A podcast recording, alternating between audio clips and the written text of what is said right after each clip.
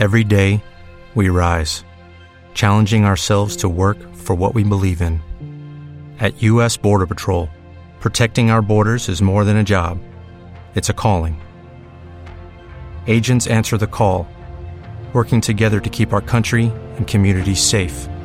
If you're ready for a new mission, join U.S. Border Patrol and go beyond.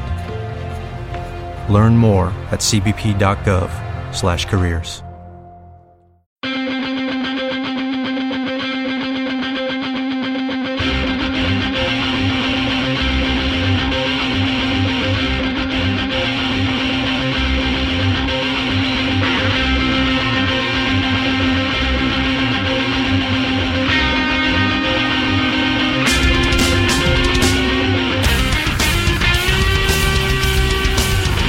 Gracias por bajar el podcast de Cachete, un podcast donde hablamos lo que nos dé la gana.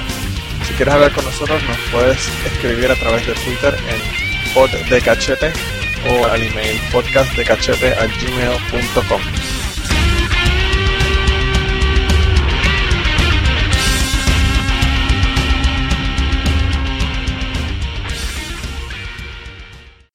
Gracias por bajar la tercera parte del podcast de Cachete número 30 en donde hablamos con la gente de El Ñame, con El Rata y el Cangrimán, eh, sobre si regresaríamos o no a Puerto Rico.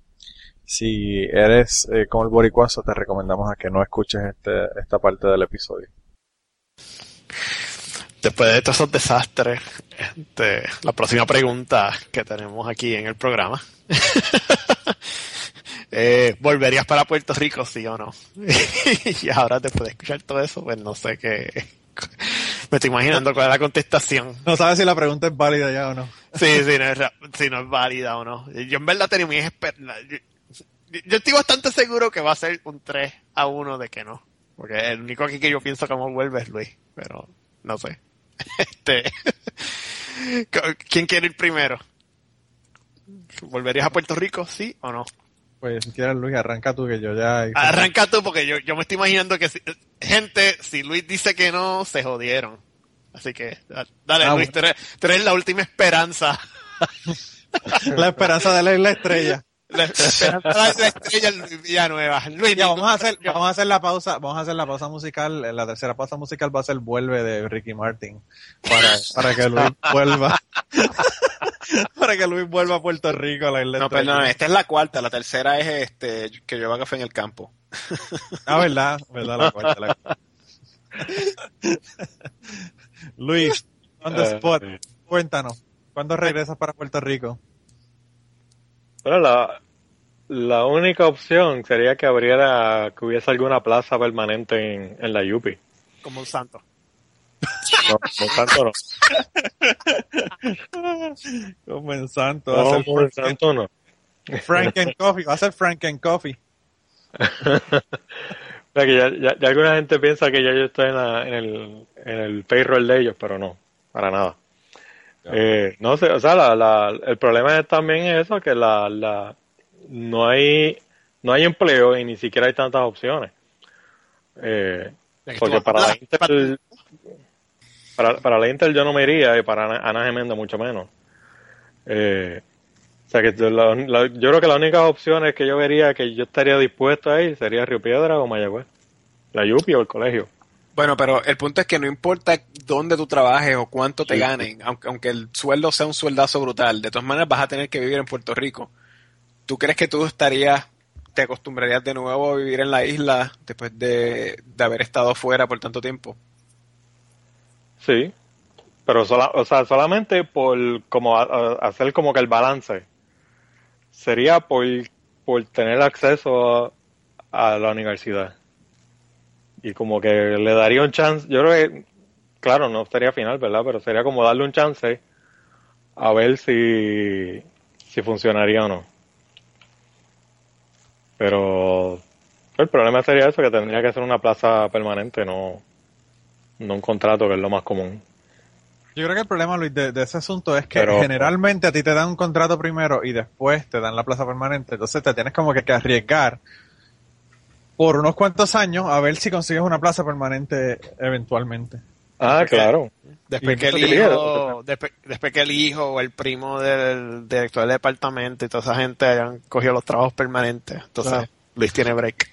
Y que los profesores que, no se retiren y se hayan muerto ya, porque los, profesores de la lluvia no se retiran, ellos se mueren. o se van cuando ya no pueden caminar más. Yo creo que el problema... Como la única opción y, y, sería eso, o sea, darle la prueba a ver si uno se acostumbra de nuevo. Eh, porque obviamente, o sea, como, como está diciendo, ¿no? o sea, yo, yo odio tener que usar el carro y, y odiaría tener que usar el carro todos los días. Aquí por lo menos yo me puedo montar en una guagua cada media hora, pasa frente a mi casa y en, 25 minutos guagua, lo es, en Puerto Rico hay guagua. en el campus. claro. Pero el tren urbano. Son lo mejor que hay del mundo, loco. El tren urbano, el tren urbano, ¿cuál es tu problema? El, el trencito, el chuchu tren, que no va a ningún lado. Cabrones. Puerto Rico tiene el tren más avanzado que, que, que, va de aquí a la esquina y, y costó dos mil millones de dólares. no ningún lado. Mira, yo creo que una, un, yo creo que un fenómeno bien interesante que hay en Puerto Rico y que y que yo me he dado cuenta que como que siempre lo ha habido, pero ahora está bien marcado, es que tú tienes la gente que gana muchísimo dinero, eh, que generalmente viven en Guaynabo, que viven en acceso controlado, que tienen un BMW o un Mercedes o lo que fuera, que tienen sus niños en un colegio privado o un colegio católico o religioso, lo que fuera. Y tiene el resto de la población. Entonces, hay, hay este fenómeno en Puerto Rico de que tú tienes un montón de gente que vive en Puerto Rico, pero son de Puerto Rico, pero no son de él, porque realmente toda la interacción que ellos hacen con Puerto Rico es eh, mínima, porque todo lo demás está como que separado, como que, no sé, como que hay como una, una burbuja dentro de Puerto Rico de un grupo de gente que, son la gente que hacen el dinero, la gente que tienen buenos trabajos y, son la gente que como que pueden hacerlo, ¿verdad? Y el resto de la gente. Y entonces yo a veces veo que como que el gobierno y los proyectos que hace y todo lo que se plantea están eh, enfocados a ese grupo de gente y el resto que se joda. Eh, y, yo no sé si ustedes, si a ustedes les hace sentido eso o si ustedes lo ven.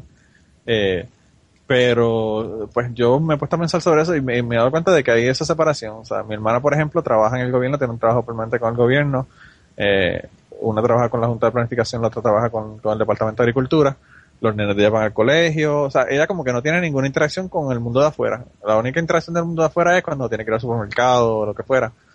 Pero como que se, como que hay un grupo de puertorriqueños que se han autoseparado del resto de la gente pero que, o sea, no entiendo qué, qué interacciones no tiene ella que tienen los otros puertorriqueños. Tiene que transitar en las mismas carreteras, bregar con el mismo gobierno. Claro, en el La luz se le va cuando se le va. ¿Cuál es, ¿Cuál es la diferencia?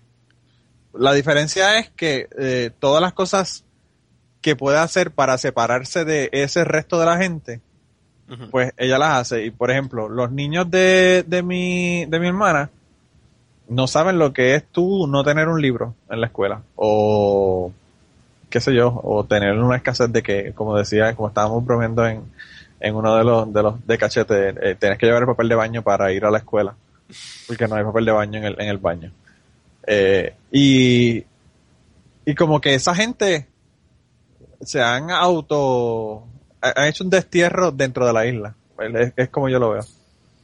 Eso, puedo entender eso porque eso, parece más la experiencia del turista también, ¿no? Porque yo voy en las navidades y, la paso súper bien, pero de nuevo es porque estoy completamente aislado de las interactuales, ¿cómo es? De, ¿cómo tú dices? Interactuar, de la, de interactuar con, tener que ver con el gobierno, de tener que bregar con el día a día.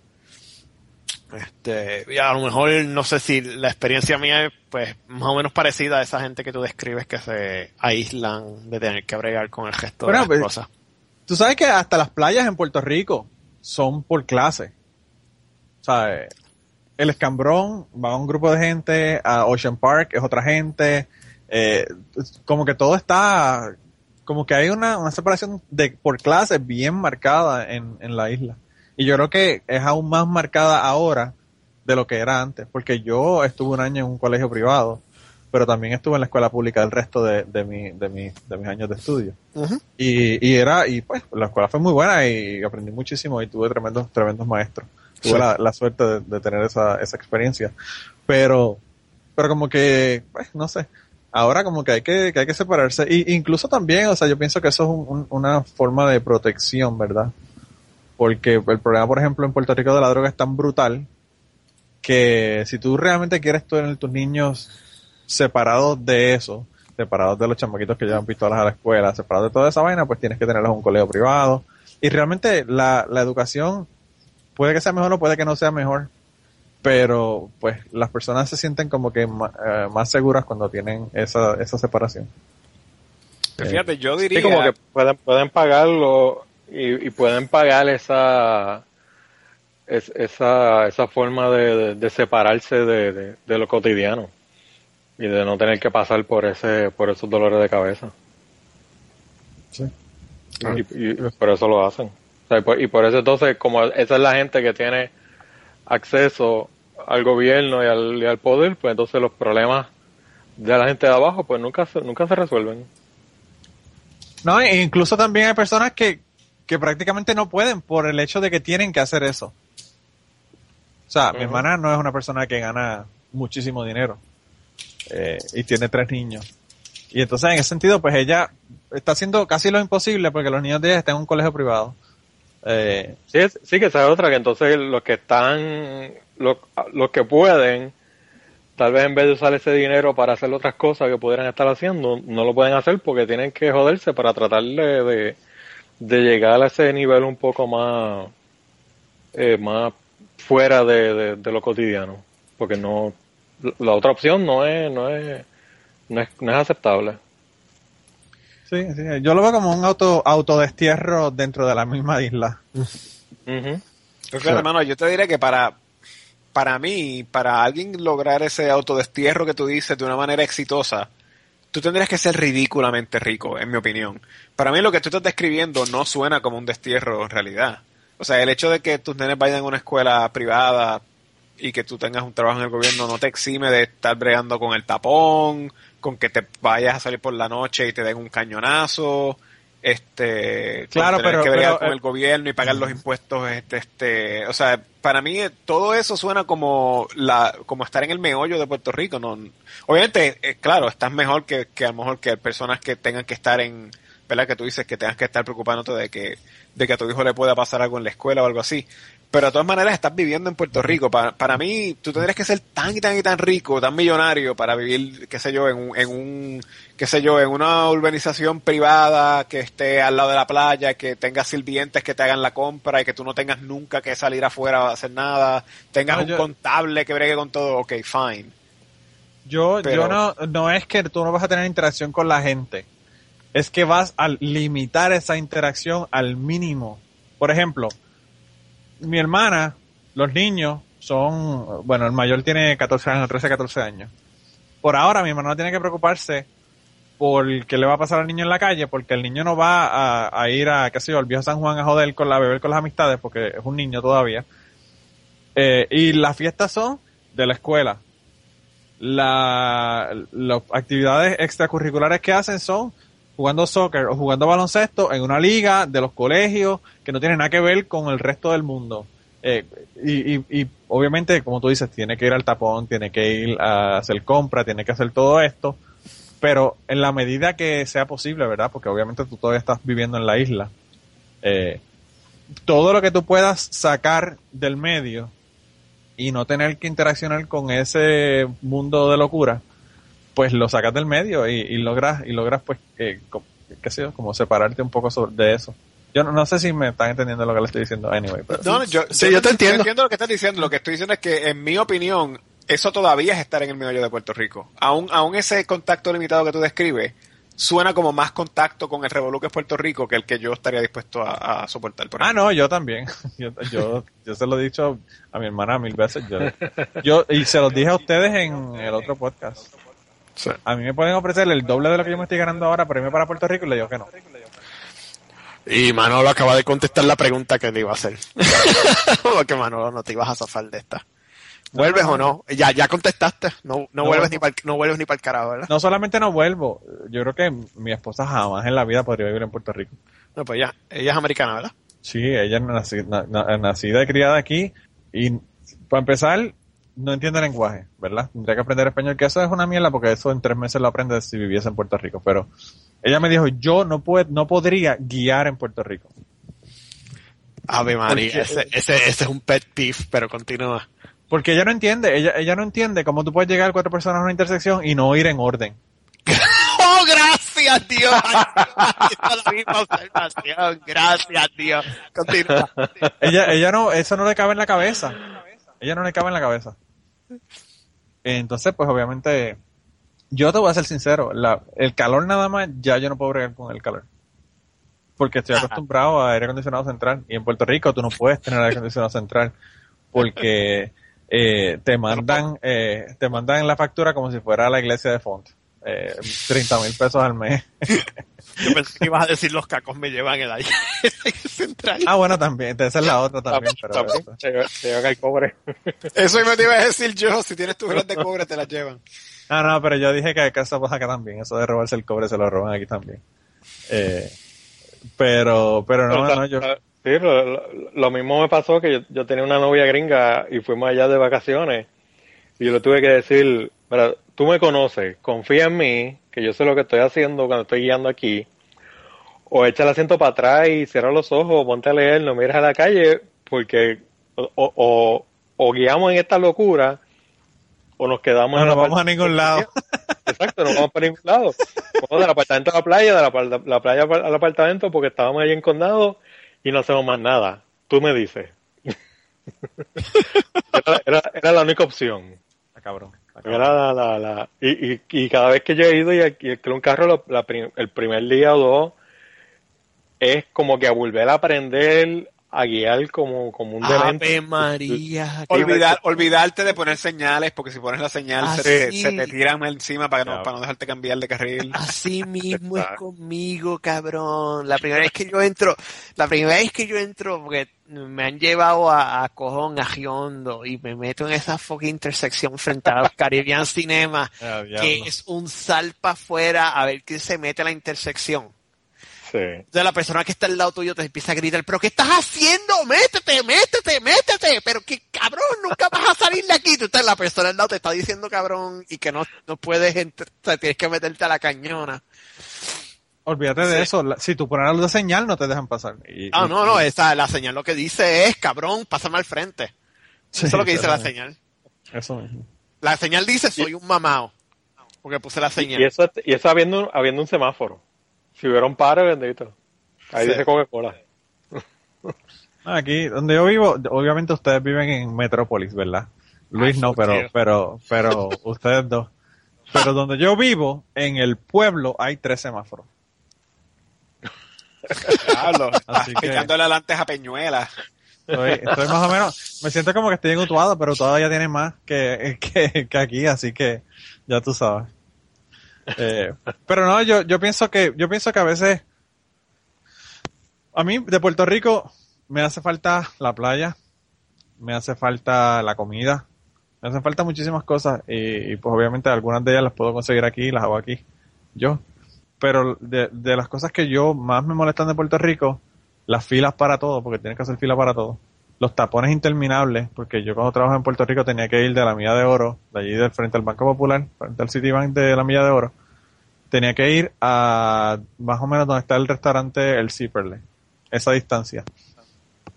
Eh, y a mí me tomaba una hora y 45 minutos a dos horas llegar a mi casa, cuando salía de mi trabajo. Porque yo estaba en un, en un, en un estacionamiento multipiso en el piso 7 y para llegar del piso 7 a salir del estacionamiento a veces era una hora. Así que... Así ya Ah, pero eso no es exclusivo de Puerto Rico. Venta, venta DC, yo te voy a hacer un cuento. Ah, no, yo sé. Los, los tapones. En tapones, de, en, tapones en, en DC yo he estado, que yo digo, los tapones de Puerto Rico son nada comparado con esta mierda aquí. Sí. Pero, pero pues, a lo que te quiero decir es que tampoco yo podría vivir en DC o podría vivir en una, en una ciudad, este, como Miami, por ejemplo, o como Nueva York. Aunque en Nueva York, de carajo, pues Nueva York tú no tienes carro, tú lo que haces es- tú no tienes carro. Exacto. Sí. Pero, Pero pues en ese sentido, pues eh, eh, son las cosas que, que no me hacen falta. Y una de las cosas que más me molesta es la, las actitudes de la gente, que es lo que te estaba contando de lo del hotel, tú sabes. Sí. Eh, a veces las actitudes tú dices, mano, o sea, la gente podría hacer vivir tan bien si tuviera una mejor actitud, eh, porque como quiera vas a tener que trabajar ocho horas, como quiera vas a tener que estar en el tapón, como quiera vas a tener que estar jodido, pero si encima de eso vas a tener una, acti- una actitud jodida, pues entonces olvídate. Tu vida va a ser un infierno definitivamente. O sea, este, Jata, ¿quieres ir primero o voy yo primero? Como tú quieras. Bueno, yo, yo creo que ya yo fui, pero... Ah, ya tú fuiste. Creo, digo, creo yo. Este, sí, yo soy más, sabes, más o menos lo mismo que dijo Manolo. O sea, yo hay muchas cosas que me hacen falta, pero al fin y al cabo yo no, no podría vivir tranquilo. O sea, no, no puedo vivir tranquilo por cuestión de crimen, no puedo vivir tranquilo, este, las actitudes, este, homofóbicas de la gente, no puedo vivir tranquilo. Este, los tapones, aunque qué carajo, aquí hay tapones también. Los tapones eso en realidad es, es como dice Manolo, en cualquier, cualquier ciudad que tú te metas va a haber tapones, eso no, no tiene nada que ver. Este, sí, me hace falta, lo más que me hace falta a mí es, obviamente, para mi familia, la comida, y esto suena ridículo, pero la, la capacidad de simplemente hablar español y que la gente te entienda. O sea, eso suena tan sencillo y tan ridículo, pero hay veces, inclusive con amigos míos, que yo como que, ay, me sería tan fácil si tú simplemente supieras español y fueras puertorriqueño, y yo podría decir esta única cosa, esta, esta oración, esta frase, y tú me entenderías perfectamente bien. Pero no somos del mismo ¿verdad? background cultural, tengo que hacer esta explicación en inglés, tratando de aproximar lo que quiero decir, y al fin y al cabo no es lo mismo. En general, eso es lo más que me hace falta. Pero, pues, como dice Manolo, hay cosas que, pues, uno puede más, uno se las arregla, ¿no? Eh, eh, aquí no hay restaurantes puertorriqueños, pero hay restaurantes caribeños que más o menos se aproxima a la comida, o sea que de vez en cuando puedo... quebró, quebró el sitio que estaba en la mar. Eh, bueno, ese es puertorriqueño venezolano, sí, tú dices Chago. Ah, to- to- pero todavía existe, ¿verdad? Que yo sepa sí, que yo sepa sí. Ok, cool. Este, pero de todas maneras, el que era mejor es el que es el, el colombiano, ¿no? Que es colombiano caribeño, que ese todavía, Eh, todavía está ahí, sí. Sí, todavía se pare, eh, bueno, Casa Colombia se llama ahora, pero bueno. Para todo el mundo en Austin, Casa Colombia. Casa Colombia en East 7th. Ya todo en, el mundo caso, en caso de que tengamos ¿En algún dónde? ¿En dónde? En, en, en Austin, ¿verdad? en Austin, sí. En Austin. Ok. Fíjate, ahí, ahí- ahí tú mencionas otra cosa que, que se me acaba de, de ocurrir también, que yo creo que cuando uno lo, lo hace el, el balance, que es que el, el ¿cómo se le llama? Como el, el, el como la, la, la historia, no es la historia cultural, es como el contexto cultural de uno, es tan y tan y tan diferente. Que sí, nosotros recibimos en Puerto Rico un montón de, de, de input de, de Estados Unidos, de películas y música y mierda y, y modas y bla, bla, bla. Pero aún con todo eso, con toda esa influencia, es tan y tan y tan diferente que uno siempre se, se, se siente aquí como, como extranjero. Sí. Es es algo que nunca, nu- nu- nu- nu- a uno nunca se le va. Claro, No esa es la- importa, they- aunque they yo, aunque yo you esté en. Chicago, esa es la tragedia. Chicago, yo me siento como, como extranjero. Esa es la tragedia. Eso, eso es lo que yo lo llamo la tragedia, mano. De verdad. Porque te sientes, te tratan también como extranjero. Digo, y no, y no Este- que, lo- no que ser extranjero sea nada malo, sino que uno se siente fuera de su casa. Que te sientes como que no, no pertenece a donde está. ahí ahí es la parte que yo estoy conf- ¿cómo es? Este, confligido. Esa es una palabra en español, jata. Confligido. Confligi eh, conflicted. ¿Cómo se dice? Conflicted. Ah, Eh, Yo te podría ayudar, pero no sé cuál es la palabra. Nah, sí, sí, Jata y Luis no saben qué carajo yo estoy tratando de decir. Caer ahí de nuevo en la fucking tragedia de nuevo de que, de que ya, ya yo me sé expresar solamente en inglés en ciertas cosas. Este, Yo creo que lo que pasa, lo que pasa con esto es que hay palabras que describen la cosa mejor en español y hay palabras que lo describen mejor en inglés. eh, ay, eso me pasa Entonces también. uno usa la que describa mejor eh, independientemente de la de lo que es. Y el exacto. problema es que hay gente que no sabe inglés o gente que no sabe español y entonces no te entienden. Eh, Sí, eso me tienes que pasa saber mucho. los dos. Eso me pasa mucho en casa, a veces se me zafa en Puerto Rico algo en inglés y me miran como que, que come mierda. Y que como que, te, te trato de buscarlo en español como que espérate, es que es que no- en verdad no existe nada en español que pueda describir exactamente lo que yo estoy tratando de, de, de comunicar. Eh, pues, como estaba diciendo, eh, esa es la parte que, que a mí me, eh, me conflige de, de, y yo sé que Jata ahora tuvo un ataque cardíaco cuando dije eso. Este, decir que tienes, que tienes sentimientos encontrados, es lo que estás Sentimientos encontrados, sí. Eh, parte de la tragedia para mí es que, ¿cómo te digo?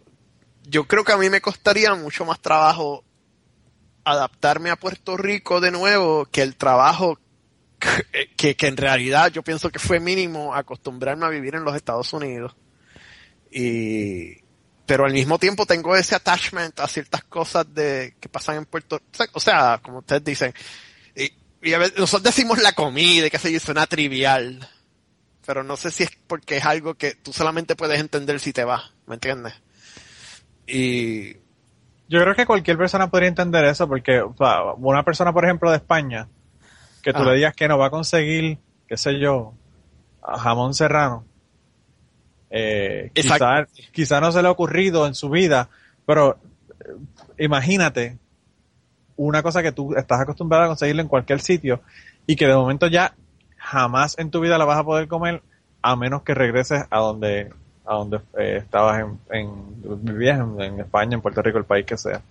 Eh, pues, eh, no, no lo hay. Y por más que puedan haber cosas que te las vendan en ese otro país, que supuestamente son auténticas, eh, que te lo pueden decir hasta en el paquete, realmente no son auténticas. sí, Eh, pero, yo creo que en mi caso, en mi caso fue lo contrario. En mi caso yo creo que yo jamás pensé que me iba a ir de Puerto Rico.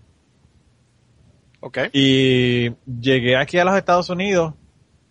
eh, yo siempre lo describo bien claramente. Yo vine a Puerto eh, yo, yo le, cuando la gente me dice que porque yo vine para Estados Unidos, la gente piensa que fue a estudiar, pero yo estudié porque estaba aquí, no porque vine a estudiar. Yo, lo, que- le contesto a la gente es que yo vine persiguiendo una vagina la cual no poseo en este momento.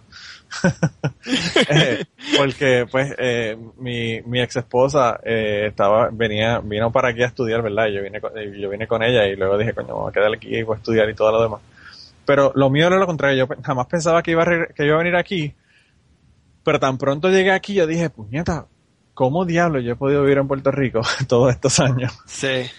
Porque eh, eh, pues, a- nosotros quizás criticamos a los gringos porque son demasiado organizados, pero ese exceso de organización yo lo prefiero a tener poca organización y que no me den y que no me den, tú sabes, lo- las cosas que yo necesito y que yo quiero. Sí. Lo que pasa es que tú no lo sabías en ese momento, pero cuando tú estabas viviendo en Puerto Rico, tú eras un bicho raro. Tú eras de las personas que estaban en Puerto Rico como que, ¿por qué esto tiene que ser este crical? ¿Por qué, por qué tú no puedes simplemente llegar a la al, a- al pare, entonces parar y dejar que otra persona venga, entonces ir tú? O sea, tú... Nosotros ya, viviendo en Puerto Rico, ya éramos como que personas que el- el- lo que la gente, la mayoría de la gente tomaba como bueno, a nosotros nos exasperaba. Entonces, por eso, cuando te, pues, te fuiste a, a Kentucky, donde fuera, como que coño, es posible vivir en un sitio donde las cosas funcionen así. No, no es un, no es una utopía mitológica que no se puede este, encontrar, se puede encontrar. Lo que pasa es Exacto. que por alguna razón en Puerto Rico la gente no le da la gana de hacerlo, ¿entiendes? Exacto. O sea que nosotros estábamos, éramos raros allá en ese sentido, entonces somos raros acá por otro sentido. O sea, estamos como que un- sí, esa- tierra y- de nadie. Y esa, esa es la tragedia, esa, eh, ahí, ahí es, ay cabrón, llegaste a la tragedia. Es como sentirte que no, no, no est- estás en tierra de nadie. Y, ¿tú me entiendes? Eh, Esa es la parte que a mí más me, me saca de, de, de, de- de vivir en Estados Unidos y qué sé yo, porque, que- porque al mismo tiempo como que me siento como que, ah, estoy, sabes, me gusta cómo hacen las cosas aquí, pero no estoy en casa. Pero entonces si me voy para casa voy a tener mil problemas porque cada vez que voy a Puerto Rico, ya a las dos semanas se me está brotando la vena porque no puedo bregar. Eh, Sobre todo eh, porque ya tú sabes que las, que las cosas no son así porque tienen que ser así, son así porque la gente le da la puta gana de que sean así. Exacto.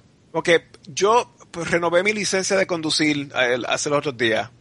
Pues Yo tenía en la página web, tú podías hacer la línea, tú podías decir get in line online. Entonces te llamaban, te mandaban un mensaje de texto cuando, cuando estuvieras a punto de llamarte y tú ibas. La- eran tan rápidos que no tuve ni break de llegar. Cuando llegué tuve que volver a hacer fila porque ya, ya habían llamado mi número y no esperé ni cinco minutos. Y todo en una sola posición, no todo que está, que busca un sello de aquí, busca allá y eh, Luli te tiene que firmar este papel. No. Baja La señora, ahí- la señora te dijo, faltan tres minutos, tienes que regresar en tres minutos. Sí, sí. Ay, mi amor, yo me tomo el café a las cuatro. Ay, la, la muchacha que toma las fotos no vino hoy porque está reportada al fondo, así que vas a tener que volver la semana que viene para que te saquen la foto. Nada Al de eso. revés. Sí, sí. Al revés, donde tienen, donde tienen guardadas lo- lo- los blancos para hacer la, el plástico blanco este para hacer la, la licencia, te dice la muchacha, la muchacha que tiene la llave del, del armario donde están guardados está ausente hoy porque estaba enferma. Así que vas a tener que venir mañana. Exacto. Yo creo que, yo creo que ustedes tienen razón, yo creo que yo siempre he sido un, un animal extraño en Puerto Rico. Sí, así mismo fue, para mí fue igual y, y no, como te digo, yo, yo no diría Estados Unidos, yo creo que porque yo cuando me fui a Estados Unidos, me fui, cuando me fui a Puerto Rico fui a Austin, y ahora me estoy en Virginia, pero extraño mucho Austin y cuando yo fui a Austin fue como que, oh my god, I'm home. Yo también, sí. Eh, De verdad que sí, cabrón. Sí. Es como que, como que eh, realmente yo, de hecho, esa es la única razón que no puedo parar de, de- de pensar en Austin, a pesar de que estoy en Virginia, como que, oh Te voy a God, decir más, I'm, cuando I'm viene- home. Es como que, oh my, this is, este es el sitio que yo siempre soñé, como es la gente, como, como yo pienso, como, ¿tú, me- tú me entiendes? No sé. Sea, Mira, una cosa, una cosa que yo he notado aquí, aquí yo, en, mientras estuve aquí en la universidad, compartí con mucha gente que eran de un montón de países, ¿verdad? Que habían colombianos, había gente de Puerto Rico, habían cubanos, habían de 20.000 sitios. Y todo el mundo terminaba sus estudios y se iba para Miami o para Orlando. Y yo no entendía cuál es la mierda de, de irse para allá, ¿verdad? En vez de quedarse aquí, tenían un buen trabajo eh, y 20 cosas, pero no querían estar, no querían quedarse aquí. Y luego me di cuenta de, de que la razón por la que se iban para allá, porque cuando yo los iba a visitar, es porque hay jodedera, bebelata, party, bullicio, escándalo, y a eso es lo que ellos están acostumbrados y eso es lo que a ellos les gusta.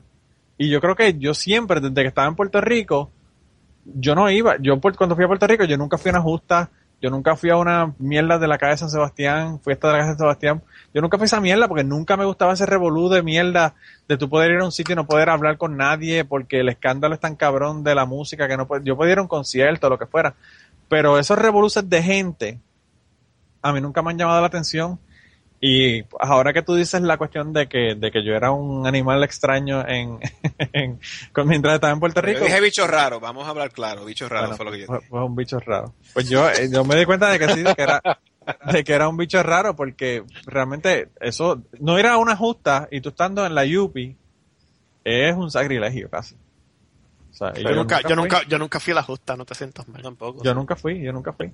Yo tampoco. Wow, somos, unos- somos unos pendejos, de verdad. Ahora, ahora todos los que nos están oyendo que creen que nos- lo que estamos haciendo es cagándonos en la madre al, al, al Puerto Rico, ¿verdad? Van a decir con razón se fueron para el carajo si son todos unos como mierdas pendejos que No, no, no. Pero es personalidad, no sé, no sé qué, no sé cómo describirlo. Pero, tú sabes, el, a mí lo que me, lo que me conflige es el, ese sentimiento encontrado de que, si fuera Puerto Rico, cabrón, yo no podría bregar. Y, y- lo siento, no es que, cabrones, créanme, no es que si estadista o que si esto, que si lo otro. Yo no puedo bregar. Tú sabes, yo voy allí ya las tres semanas, yo le estoy loco irme, porque no puedo, porque en Puerto Rico se aceptan ciertas cosas, como dice Jada, de que, oh, no, así son las cosas. Y, y tú te quedas gritando como que, cabrón, las cosas no tienen que ser así. Eh, eh, eh, no, no es así. Tú sabes, no hay que ser rudo, no hay que ser, no hay que ir al mall y un pendejo de 18 años mirándote a los ojos buscando la pelea, porque eso a mí me ha pasado, cabrón, que voy al fucking mall y un pendejo de, un nene pendejo te empieza a mirar a los ojos buscando la pelea Sí, sí, sí. y, y- Eh, y- y tú estás como que, pero ¿quién carajo tú eres? ¿Por qué, qué- por qué tú la estás cogiendo conmigo? ¿Tú me entiendes? Eh. Y, yo no, no, no, o sea, no, no puedo funcionar, tú sabes, eh, y, no sé, o sea, pero al mismo tiempo está esa parte de que no podría bregar aquí, pero también estoy aquí y extraño ciertas cosas. Y pues, o sea, no sé, esa es, esa es la parte que, que a mí me daña la mente de, de esto, pero eh, a final de cuentas yo creo que yo no podría volver, porque no, como les dije, por sea, por el poco tiempo que paso allí, yo creo que me tomaría mucho más trabajo volver a adaptarme como son las cosas allá al, al- al trabajo que me tomó adaptarme como son las cosas acá. Y si tú tienes miedo que te digan come mierda por lo que estás diciendo ahora, múdate a Puerto Rico, vas a estar, vas a ser el, el puertorriqueño más come mierda del mundo. Ah, cuando yo viví en DC, yo no tenía que hacer eso. Ah, en DC se de otra manera. Ah, en DC, bla, bla, bla, bla. Se, se- o sea, no, a- al día de hoy te miran mal, como que, no, pero ¿por qué estás haciendo? Y ya te miran, ay, este, este pendejo que, que vive ahí, como que, dude, esto no es una cuestión de ser el, el más puertorriqueño o el, o el más gringo, qué sé yo, tú sabes, todo el mundo hace, hay cosas que los gringos me sacan por el techo, como la fucking, como dije el otro día en, en Cachete, que, que yo todavía no entiendo la cultura de idolatrar las armas en Estados Unidos no lo entiendo, no puedo, ah, ¿sabes? No puedo funcionar con esa mierda. Pero al mismo tiempo también hay cosas que, que me molestan de Puerto Rico. Y, y como que, ¿por qué es tan difícil coger este, este enfoque nacionalista? ¿Por qué tú no puedes simplemente decir, oye, esta cultura hace esto mejor y esta otra cultura hace esto de esta forma? ¿Por qué lo tienes que volver un issue? ¿Sabes? No- Bueno, volvemos a la isla estrella, porque nosotros somos los mejores y eh, nosotros somos la cuna de, la, de las estrellas que se exportan al universo y somos la cosa máxima y cómo te atreves tú a decir que tenemos defectos y porque obviamente tú no puedes una sociedad que cree que es perfecta no, no puede mejorar porque el primer paso para mejorar es admitir que tienes defectos, ¿verdad? Claro. Identificar los defectos, identificar cómo mejorarlos y mejorarlos. Son tres pasos. Y tú no puedes dar ni el primer paso si tú piensas que yo soy boricua para que tú lo sepas y Puerto Rico lo hace mejor y, ¿sabes? Sí, obviamente hay un montón de cosas buenas en todos los países y en todos los países hay cosas malas. Y de hecho, esto no es un mal puertorriqueño, vamos vamos a hablar claro, los gringos son iguales también. Con Oh, los gringos son de puta, American, American Exceptionalism. Oh, yeah, eso, that, that's stupid. Sí, Eso, eso es estúpido. Sí, sí. Sí. Aquí te Pero, dicen, aquí te dicen. de, de, de, que, de retener a los puertorriqueños. El problema de quedarse en Puerto Rico no es solamente que no hay trabajo, es que es el, el, el todo, ¿no? La calidad de vida del día a día es tan y tan pobre y como que hay esta inercia y este apendejamiento de, de aceptar que las cosas son así porque son así, que entonces la- lo hace mucho menos tolerable, yo creo que la... la Sí, la- yo creo que la gente ni siquiera se da cuenta. la gente ni siquiera se da cuenta de que hay posibilidades. Por ejemplo, cuando yo llegué aquí a los Estados Unidos, yo, yo llegué en el 2002, ¿verdad? Cuando yo empecé a estudiar en la universidad, yo fui a la universidad porque no, no tenía internet todavía antes de que lo pusieran. Y, y yo dije, bueno, yo voy a ir a la universidad para, para ir y, y, eh, usar la computadora en la universidad, ¿verdad? Yo me imaginé, obviamente, voy a ir allí como a la Yupi a usar una computadora con un letrero que dice que hay un límite de 30 minutos para usar la computadora, que no puedes estar más de 30 minutos, toda esa vaina, ¿Qué tal? ¿verdad? Yo llego allí, llego al counter y le digo a la muchacha, mira, que, que quería, eh, toma la, la tarjeta para usar una computadora. Y la muchacha me dice, ok, porque decía un letrero, ¿verdad? Que tienes que tener la identificación. Cuando viene la chamaca con una laptop Te da la laptop, cabrón. y me dio la fucking laptop y yo me la podía llevar para la puñeta donde yo quisiera, fuera de la universidad, fuera de la biblioteca si me daba la gana y sentarme afuera bajo un palo con la laptop a usar el internet wireless de la biblioteca y yo decía, mano, ¿cómo es posible? Y esto es una universidad del Estado, tampoco es que es una universidad que, que tú sabes, tú, tú no estás en Yale pagando montones de, de dinero, tú sabes. Eh, Tú estás en una universidad que relativamente más pequeña que la UPI, con menos matrícula y que es una universidad que, que es este con fondos del Estado y en, en esas actitudes. Y eso jamás en la vida, jamás en la vida tú lo ves en Puerto Rico. Sí, yo tengo otra anécdota de eso. Este, yo me acuerdo que cuando yo me mudé, este, tú eres un chamaquito y tu papá te dice, mira, no se te ocurra comprar un convertible porque te lo van a coger y te lo, te- te- la gente mala fe van a coger y te van a poner un cuchillo y te van a cortar en la tela del de esto. ¿Tú me entiendes? Sí, sí, sí, sí. Y, y yo me acuerdo, precisamente, este, Jata, fui con Oscar Majano. Estaba con Oscar Majano y fuimos a en Floggerville, los cines de Floggerville, en, sé dónde estoy hablando, ¿verdad? Sí, sí. En, en Round Rock.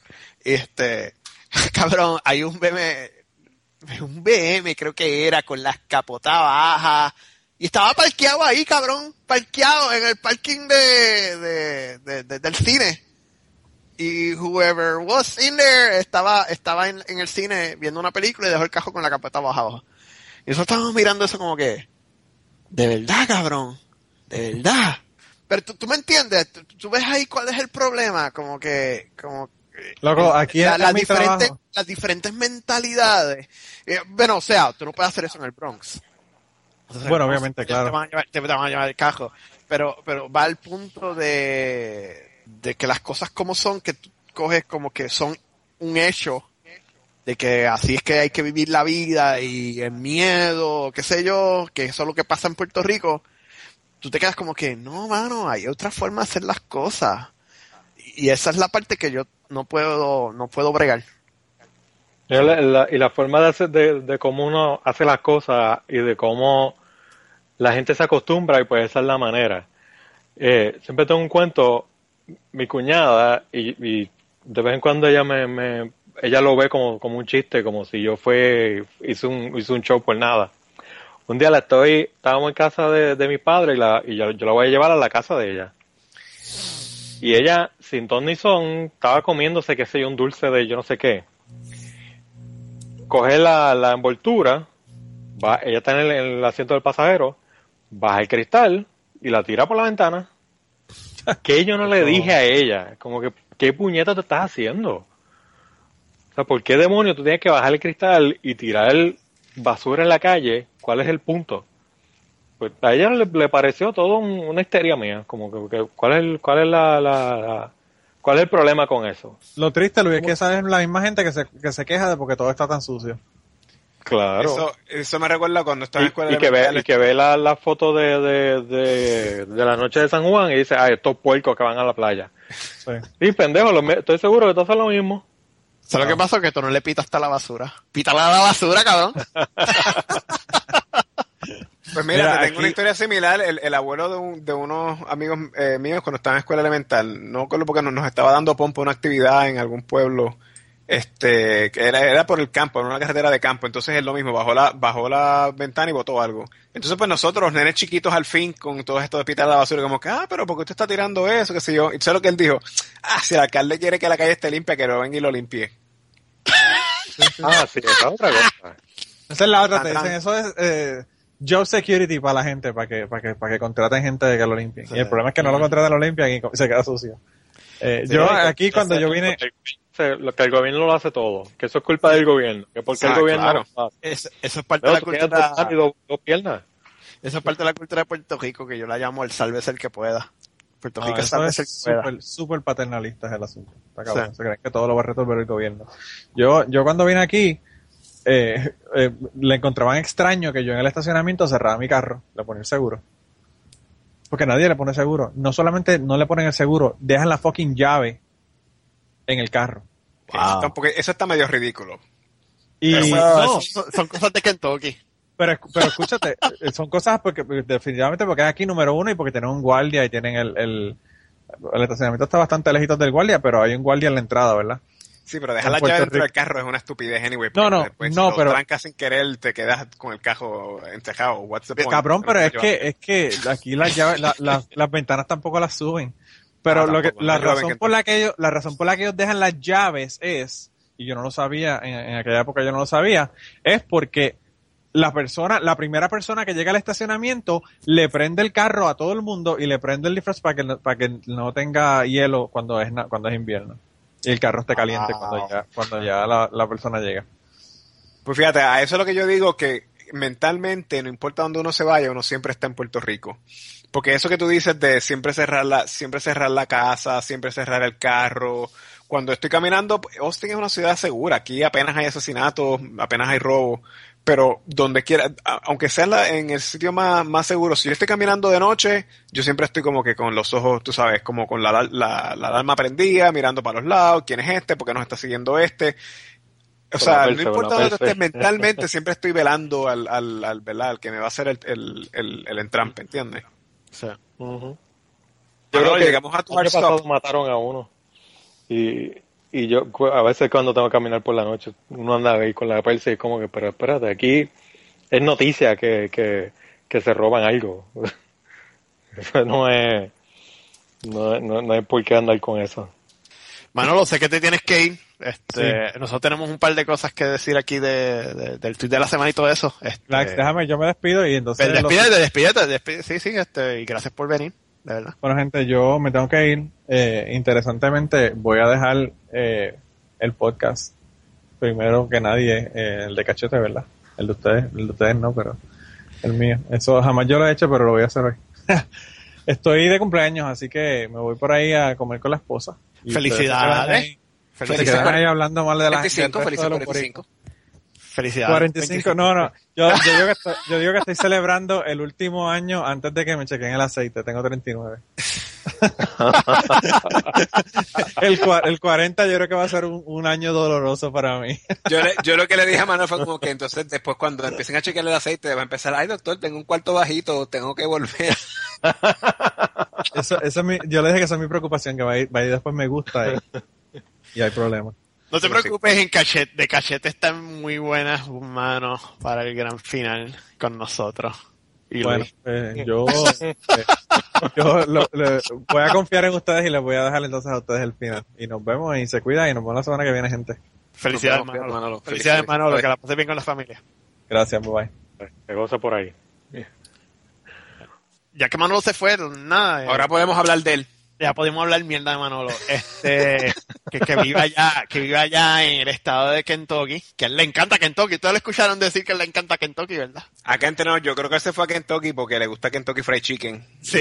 Que era donde mejor había Kentucky Fried Chicken. Sí, yo, yo lo que escuché es que a Manolo le encantan las pistolas, este, es un racista cabrón, este, y tiene, y tiene un cajo, un Mustang estilo General Lee de los Dukes de Hazard, eso es lo que él tiene. este, no, lo que yo le estaba diciendo a Luis antes de la pausa, que, todos nos fuimos a, a hacer ciertas gestiones que no podíamos mandar a hacer a nadie más. Eh, era que, que lo que a lo mejor lo más que a mí me mortifica de, de- que como que me siento que no soy ni de allí ni de allá. Ya, yo no, o sea, yo, yo pienso en mí mismo como, ok, soy puertorriqueño, qué sé yo, pero como que al mismo tiempo me siento como que soy otra cosa. Como que esta mezcla de, de la cultura americana y la, la mezcla puertorriqueña y como que no me siento totalmente en casa en ninguno de los dos sitios y no sé si es algo con que ustedes pueden sensi- sentirse eh, Eso también es, eh, yo te diría que también es producto de nuestra generación, ¿no? Porque ya nuestra, de nuestra generación para adelante es como que la gente se cría más con, pues con influencias culturales americanas, o sea que, que, que uno, pues hasta cierto punto no se siente tan raro en Estados Unidos en el sentido de que uno pues conoce, o sea, los muñequitos con que nosotros nos criamos son más o menos los muñequitos con que se criaron gente de nuestra edad que se criaron en Estados Unidos, algunos de ellos, ¿no? Eh, la música que oíamos era la misma música que oía. O sea, que, que en ese sentido está, como que estamos más, este, como quien dice, integrados a esa parte de, de- de la cultura. Este, pero obviamente, pues criándonos en Puerto Rico, tenemos un montón de referencias culturales que la gente de nuestra edad no tiene aquí, que es lo que estaba diciendo antes, que es un poco frustrante a veces. Es como que, ay, si tú entendieras la frase a tomates no huele, yo podría usarla en esta, en esta ocasión y tú sabrías exactamente lo que quiero decir y te reirías. Pero como no sabes de qué carajo estoy hablando, si digo, ay, it doesn't smell like tomatoes, tú miras como que, of course it doesn't smell like tomatoes, ¿de qué carajo tú estás hablando? Eh, Luis, ¿tiene algo que decir? Sí, yo más o menos era lo, lo, lo que estaba hablando anteriormente de, de- esa diferencia cultural.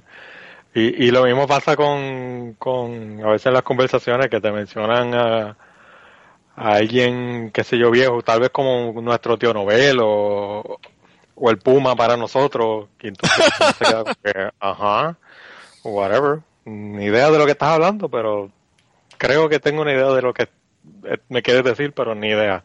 Sí, a mí me pasa mucho como con canciones, con, con cuestiones de cierta edad para atrás, por ejemplo, canciones de cuna, este, que yo como que, yo no sé la letra de esa canción de cuna, yo nunca la he oído, o sea, eh, sé que, a lo mejor sé que existe, pero nunca la he escuchado, o a veces ni sé que existe, porque de nuevo, nosotros no nos criamos con canciones de cuna en inglés. Este, tú estás hablando, por ejemplo, de que si Captain Kangaroo o cosas, programas de esa, de esa época que, que gente que se crió, que ent- gen- obviamente, gente en Estados Unidos que tiene esa edad, obviamente ya sabía inglés, obviamente nosotros no. Así que nosotros, pues a, a esa edad no estábamos viendo nada en inglés. O sea que sí, hay, hay un montón de referencias que, que, que tendría alguien de nuestra generación que vive en Estados, que se crió en Estados Unidos que nosotros no tendríamos. Sí, Pues eso es lo que hace que seamos como que estemos como que en tierra de nadie, ¿no? Ay, lo- y, y yo creo que cual- uno de los temas que, que se nos quedó era la, la hablando ahora de que Manolo tenía un compromiso, lo de la hora, lo de, lo de llegar tarde o Ah, la puntualidad. a. Sí, sí, que en Puerto Rico se da por hecho de que tienes que llegar una hora tarde. Eso es más algo latino, yo creo, pero no tanto Puerto Rico, es algo más latino. Contra No, pero que me- se acostumbra entonces acá a, a si te dicen a las 7, pues a las 7. Pues a las 7, exacto, sí. Que empieces a llegar a las siete y media o a las 8 o algo así. Sí, exacto, exacto. Y a, a mí me encanta eso, y más- pero yo creo que eso es más la personalidad de que, de que soy más anal. Sí. Eso, eso te decir yo. Eso es algo que yo era, yo en Puerto Rico era un bicho raro en ese sentido. Yo como que Sí. tú me dices a tal hora, pues puñeta, yo voy a aparecer a la hora que tú me dijiste. Si me querías Sí. que, si tú querías que llegara una hora más tarde, dime una hora más tarde y estaba en casa tranquilo, me lo estarás orándome.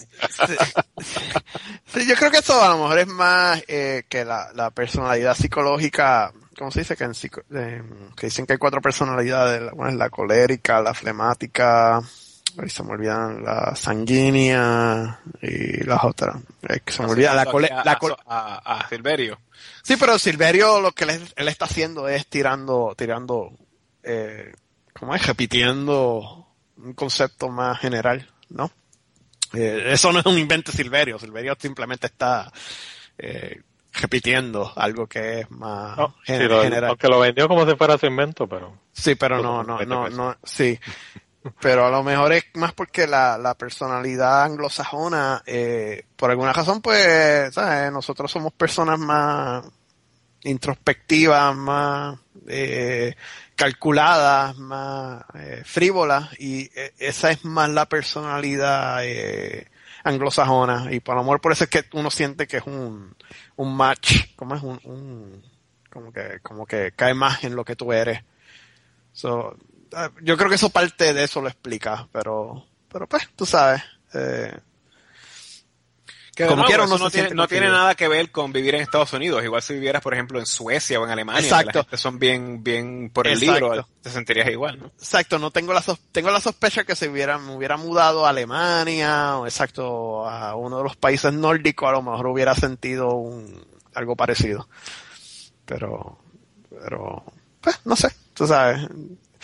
Eso es una pregunta que le dejaré, le dejaré a los filósofos y a los estudiosos en el futuro. So, pues sí, eh, pues yo creo que, que ya, hemos rant suficiente, hecho, hemos descargado suficiente sobre este tema.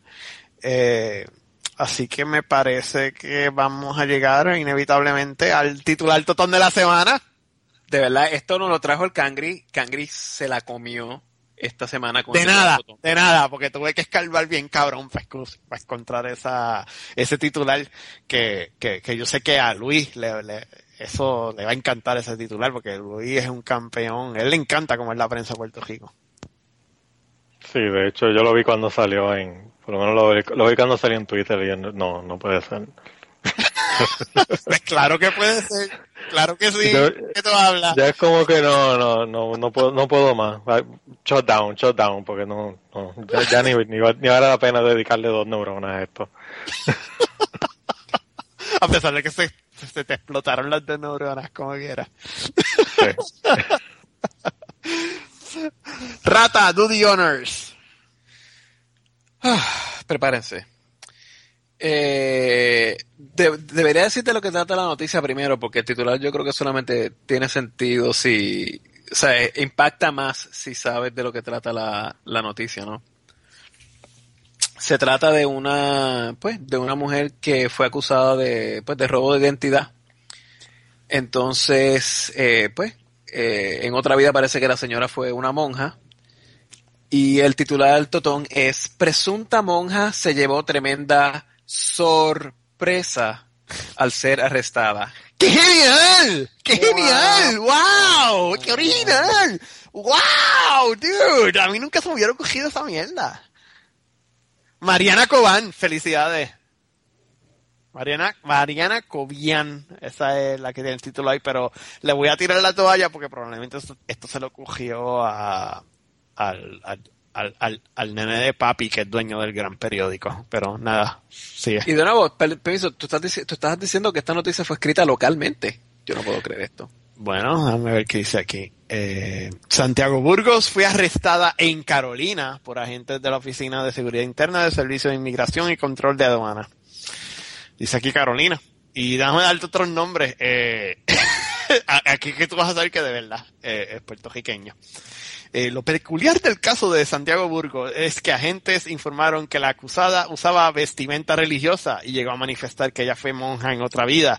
En su casa tenía rosarios, crucifijos, santos y otros artículos religiosos. Pero según las autoridades, realizaba la, la tarea delictiva de ser facilitadora de los cabecillas de la ganga de timadores encabezadas por los confinados Efraín, Papo Truco, Mediano, Medina Rivera y Tirzón el Negro, Pizarro Plaza. Ok. Ya tú sabes que esto es puertorriqueño. Solo con el testigo. solo falta, solo falta con que haya alguna mujer con el nombre Yulis Mari o Leslie Ness o Exacto. nombres inventados. Yo creo que ellos son miembros de CACOS. De cacos, son miembros de CACOS. eh, de- que, que, que, que es el acrónimo La de con- CACOS. que- Congregación Anónima de Criminales Honestos. Honesto. sí. Honestos con O, por si acaso. Son- sí.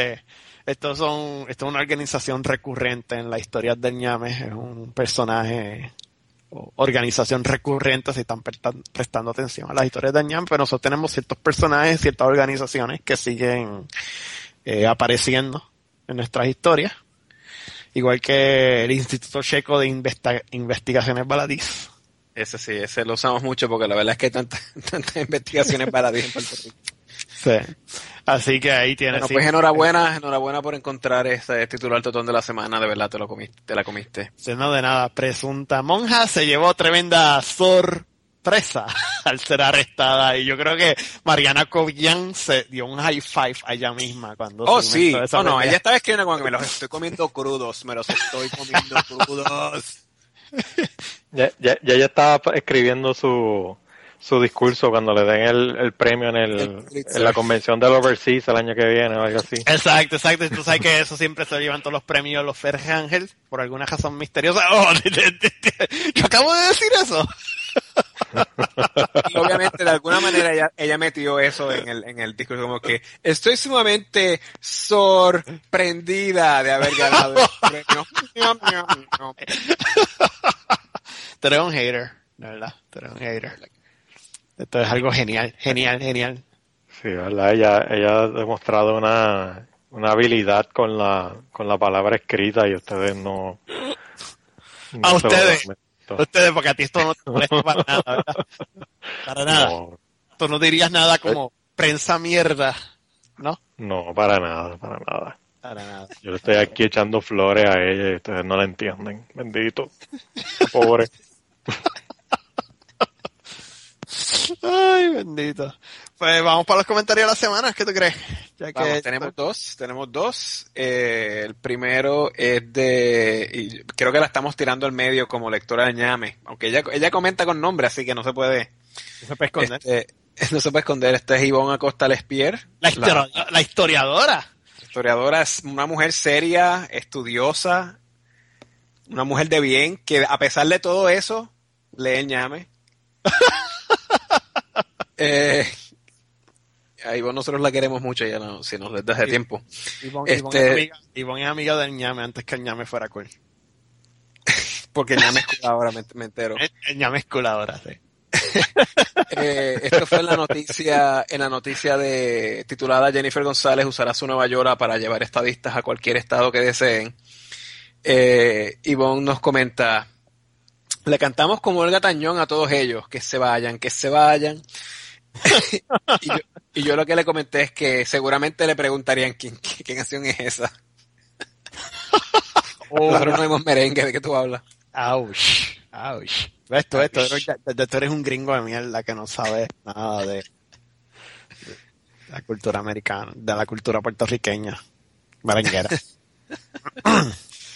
Ay, bueno, y el segundo comentario es de Curiosa, que también es una, una lectora de ñame de hace mucho tiempo también. Este, Y nos comenta, esta fue la historia de, déjame leer el titular por aquí, eh, deprimido por no poder bombardear Siria, Obama busca otros países musulmanes que atacar. Y ella nos comenta, y ya Michelle se había mandado a hacer los outfits para los photo op de las familias, visitando el templo para orar por los niños bombardeados. What a waste. Oh, wow. oh, tremendo. Eso nunca pasaría, ¿de qué tú hablas? No, yo le dije, yo le dije, no te preocupes que próximamente algún otro país cuyo nombre termina en Stan se pondrá jaquetón y habrá niños bombardeados por quienes orar. Así que de, alguna manera eh, Michelle le sacaría, sacaría uso a, al, al outfit. cool.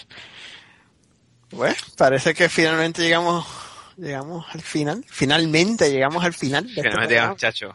You are a writer, sir. I am a writer. Gracias a Dios. Finalmente llegamos al Gracias- final. Gracias a Dios que venga un editor que me tapa las puercadas cuando yo las digo. Ustedes no quieren saber cuáles son las historias mías en ñame. De verdad son una Yo mierda. creo que, yo creo que yo voy a se hacer vuelven, eso se para- vuelven geniales solamente después que el rata les mete mano y arregla todo el crical que yo puse. ahí. Yo creo que yo voy a sacar eso para Ñame Plus. Eh, Va a ser Kangri before el Ratas Editing. Eso podemos hacer esa mierda, de verdad. Entonces voy a ponerlo al lado de una composición escrita por un nene de quinto grado. Entonces, corregido, ah, corregido por una maestra de elemental. Entonces, para comparar el número de marcas rojas que hay en cada uno de los escritos, a ver cuál se lleva más. Yo, yo realmente yo nunca he, nunca he puesto en duda de que yo soy un terrible eh, escritor y terrible, terrible en la gramática. Yo, yo, yo saqué, yo saqué scores, ¿cómo es? Saqué puntuaciones más altas en, en inglés que en español cuando me gradué de la high.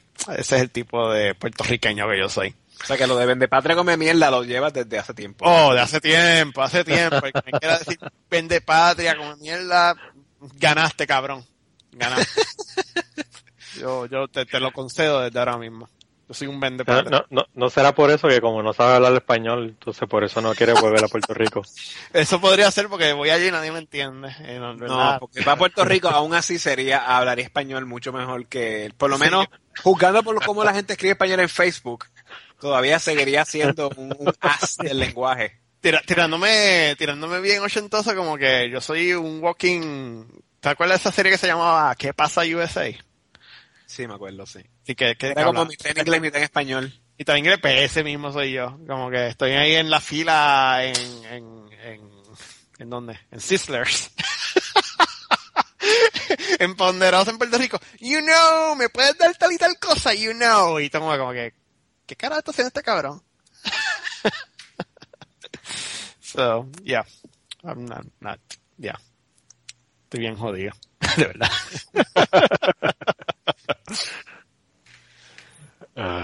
So, pues, no, no, no todo el mundo puede ser un, un as del español como es el rata. Y, que- y que la palabra escrita es más fácil de arreglar que la palabra hablada. Oh, claro, claro. Y los podcasts también, porque tú puedes editar y sacar todos los, todas las puercas que dijiste. Que sé yo, aquí estoy bien jodido porque yo sé que Manolo es un fucking vago y Manolo lo que va a hacer es va a buscar más o menos la mitad de dónde acabó todo.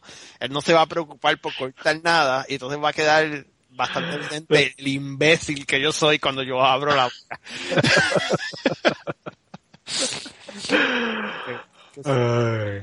Después puedes culpar a la, a, la, a la pobre calidad de edición por entonces la mala imagen que brinda. Sí, por eso es que Manolo voy a sacar tanto capítulo tan rápido porque él, no edita, él, él corta la mitad y sigue por ahí para abajo.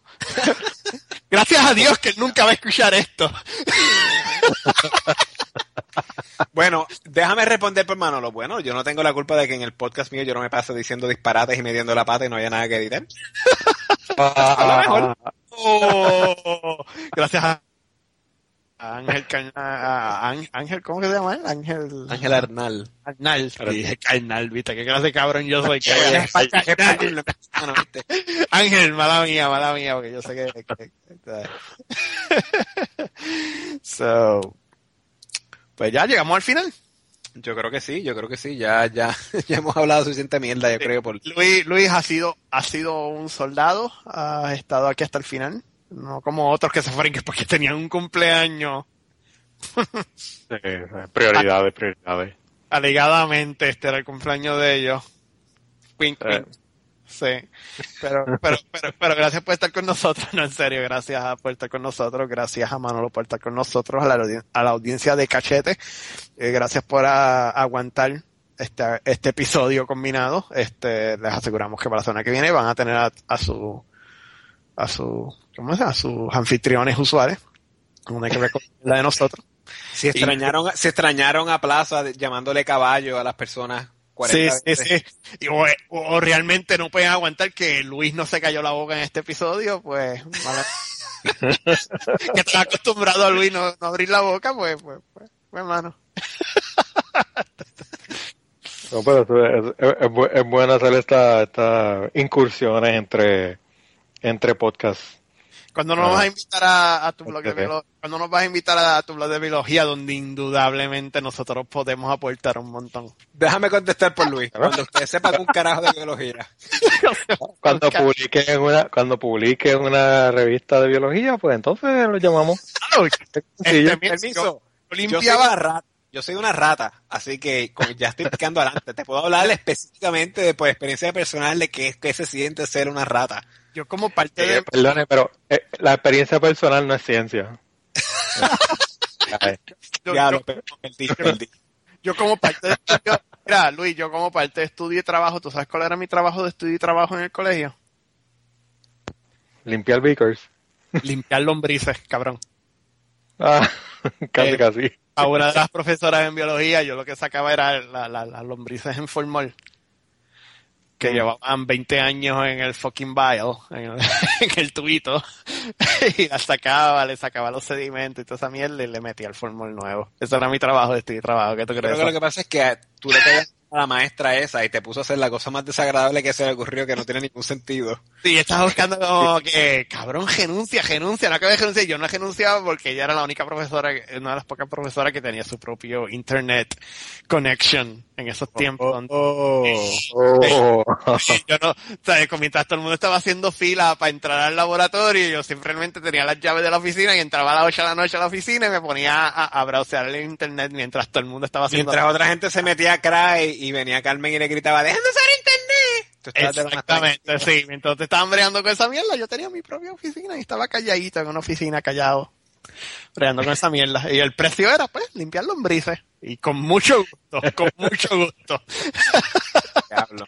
Pa- pa- pagaba ese precio con, con, con mucho gusto ahí. ¿Cu- Exacto. ¿Cuántas más necesitas? ¿Cuántas más necesitas? Necesitas que empieces a escarbar en la parte de afuera ahí sacarte lombrices más y ponértelas en, el- en el tubo. ¿Eh? ¿Quiere que le saque lombrices al hijo suyo? Sí. so, sí, ese era mi trabajo. Así que Luis, no, yo no soy extraño a la no, no soy un, ¿cómo es? Un completamente ajeno a, a las labores eh, de- del departamento de biología. Es un poquito, un poquitito. Labores de Que no pero ya Luis, ya Luis no te tiene que invitar al podcast. Ya le dijiste todo lo que tú sabes de biología, lo acabas de decir ahora mismo. Así que Yo creo que tengo mucho que aportar. ¿Usted cree que sacar el formol y toda esa mierda del, ya le diste, ya le diste la leche, ya no tiene por qué comprar la vaca. leí los papers, leí los papers, que era todo sobre cómo crear abono y reciclar el tejeno con las lombrices. ¿Viste? Yo sé mucho de research.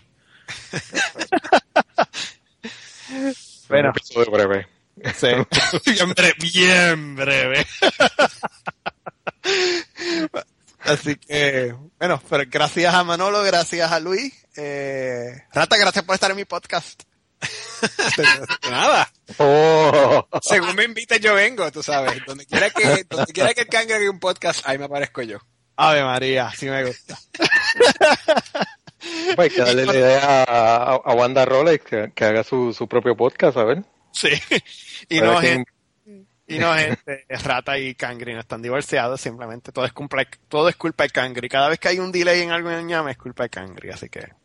Ah, bueno, ya lo dijiste. Muy bien, ya lo, lo Dame la- sabré. Sí, sí, sí, la persona que hay algo increíble, increíblemente ofensivo, pues échenme la culpa. A mí no me importa un carajo, no les voy a contestar los comments como siempre, así que, qué carajo.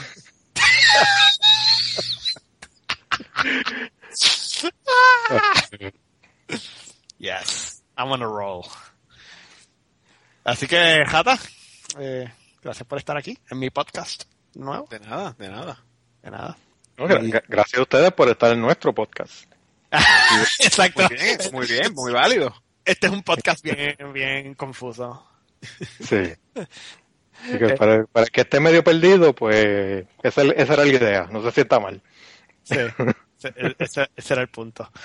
Eh, Así que Luis, muchas gracias. Ra- Rata, muchas gracias. Manolo, muchas gracias. Y nos veremos todos la semana que viene o cuando nos dé la gana de grabar, como siempre. Así que nos vemos, gente. Que la pasen bien. Hola, buenos días, mi pana. Buenos días, bienvenido a Sherwin Williams. ¡Ey! ¿Qué onda, compadre? ¿Qué onda? Ya tengo lista la pintura que ordenaste en el ProPlus app. Con más de 6.000 representantes en nuestras tiendas listos para atenderte en tu idioma y beneficios para contratistas que encontrarás en aliadopro.com. En Sherwin Williams somos el aliado del PRO.